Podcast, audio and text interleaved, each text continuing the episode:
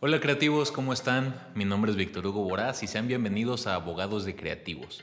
Este es el primer episodio de un espacio donde la propiedad intelectual es el eje de todo lo que se va a platicar. Vamos a analizar casos, vamos a analizar figuras, vamos a dar consejos para proteger la propiedad intelectual de un proyecto en un lenguaje que busco sea ameno, que busco sea eh, de fácil digestión, no enrollarme mucho en tecnicismos legales, que de una vez te advierto que en algún punto va a aparecer, va a aparecer ese enredo, eh, pero voy a tratar de mantenerlos al más mínimo.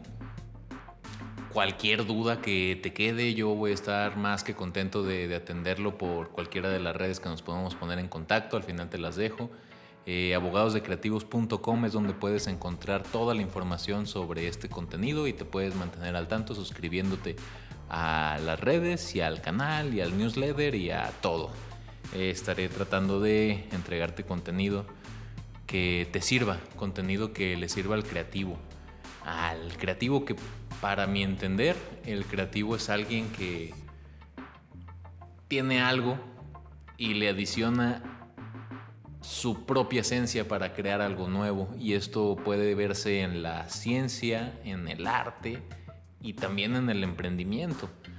El tema del registro de marcas es un tema que yo insisto que se ha estado poniendo de moda de... Voy a, o sea, en mi experiencia yo lo he visto como unos cinco años para acá, cada vez ha sido más y más y más el escuchar sobre registros de marca, cuando, cuando antes casi no se escuchaba al respecto.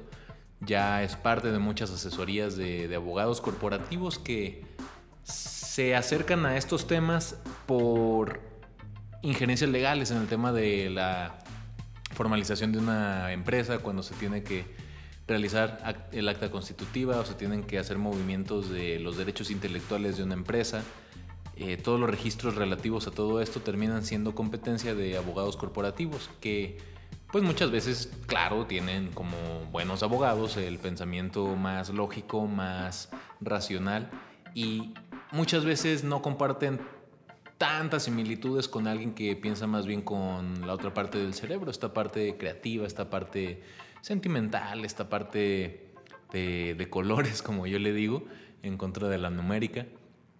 Y luego no se terminan adentrando tanto como podrían. Y a la inversa, los creativos terminan sabiendo de propiedad intelectual porque la práctica de su trabajo así se lo requiere, el saber cómo protegerse, el asesorarse con un abogado, con el otro, con alguien que sabe del tema, algún mercadólogo, algún desarrollador de empresas. Y estas asesorías terminan dando claro las típicas recomendaciones sobre registrar la marca, patentar tu proceso, pero no terminan siendo recibidas al 100% porque el creativo tiene muchas dudas que no sabe que tiene y al escuchar muchas cosas asume que entiende cuando me he dado cuenta que quedan varias lagunas en el conocimiento. Por ejemplo, cuando me han dicho, oye, quiero patentar mi marca. lo que estaremos viendo nos va a quedar muy claro que una patente aplica hacia las inversiones y un registro de marca aplica a un signo que distingue un producto de otro, que termina siendo algo más... Mm, que va escapando más de, lo que podemos tocar, de lo que podemos tener sobre la mesa y va a pasar más a algo que debamos entender, a algo que está dentro de nuestro intelecto. Y esta propiedad intelectual, yo no voy a caer en el cliché de decir que no es un lujo, sino una necesidad. Porque más allá de eso es algo que existe, es algo que hay y que se puede aprovechar, es una materia prima infinita. A mí me gusta mucho decir eso porque si tenemos los derechos de autor de una historia, podemos hacer las adaptaciones que queramos, podamos hacer películas, podemos hacer obras de teatro, podemos hacer canciones, podemos hacer pinturas, podemos hacer eh, precuelas, podemos hacer secuelas, podemos hacer todo lo que se nos ocurra siempre y cuando tengamos la autorización del creador de esa obra como tal.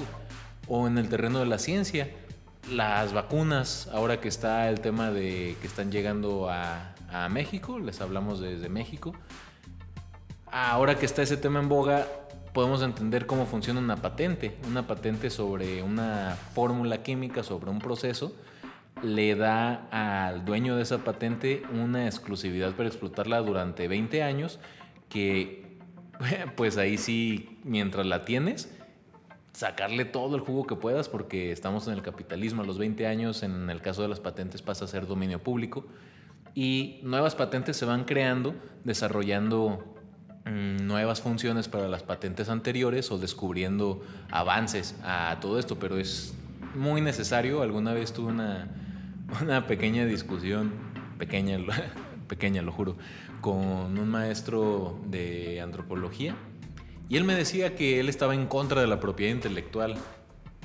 Y, pues yo como me dedico a esto desde hace tiempo, pues me sentí insultado, claramente. Así que pues debatimos un momento y él decía que es privatizar el conocimiento, él decía que es privatizar la cultura y el desarrollo, cuando es precisamente lo contrario, es el incentivar el desarrollo y el conocimiento al dar pues estos beneficios a quienes descubren las cosas o quienes crean las obras. Un caso tangible es, no sé si les llegó a tocar a los que me están escuchando o ya son de nuevas generaciones, pero antes el iPod tenía una rueda que era muy particular de de esos aparatos. Ellos tenían la patente sobre esa ruedita, sobre controlar un aparato con una ruedita. Esto hacía que cualquier otra persona que llegara a comercializar un aparatito con esa ruedita podría ser demandado por Apple. Eh, así se va avanzando en eso en cuestión de patentes, en derechos de autor. Hay incluso canciones que el que las escribió no puede tocar porque en algún punto se dio los derechos y a quien le corresponde la ejecución pública de esa obra puede ser a alguien más, a quien tenga concedida una, a quien tenga concedida una licencia sobre un personaje puede hacer una película, como el caso de Spider-Man con Sony y Disney, donde ahí el personaje pues termina teniendo fines distintos porque es utilizado por empresas distintas, en situaciones distintas y tienen planes de explotación de ese intangible distintos. Este contenido que les ofrezco, como les digo, es muy similar al que abunda en Internet. Hay bastantes fuentes donde pueden consultar. Quise aportar mi granito de arena para ofrecerles esta información con mi estilo. Digo, ya que pues a lo largo de los años he acumulado muchas dudas que muchas dudas de mis clientes que al principio yo no sabía cómo se resolvían, pero de estar resolviendo esas cuestiones que se suscitan en la práctica es con lo que yo les quiero llenar de valor este tiempo que ustedes me están regalando. De nuevo, eh, pues les agradezco que estén aquí, espero que sea contenido de su agrado. Por favor, visita abogadosdecreativos.com y suscríbete al newsletter y también estate al pendiente de todas las plataformas digitales, YouTube y redes sociales. Mi nombre es Víctor Hugo Boraz, esto es Abogados de Creativos y vamos a proteger tus ideas como si fueran nuestras.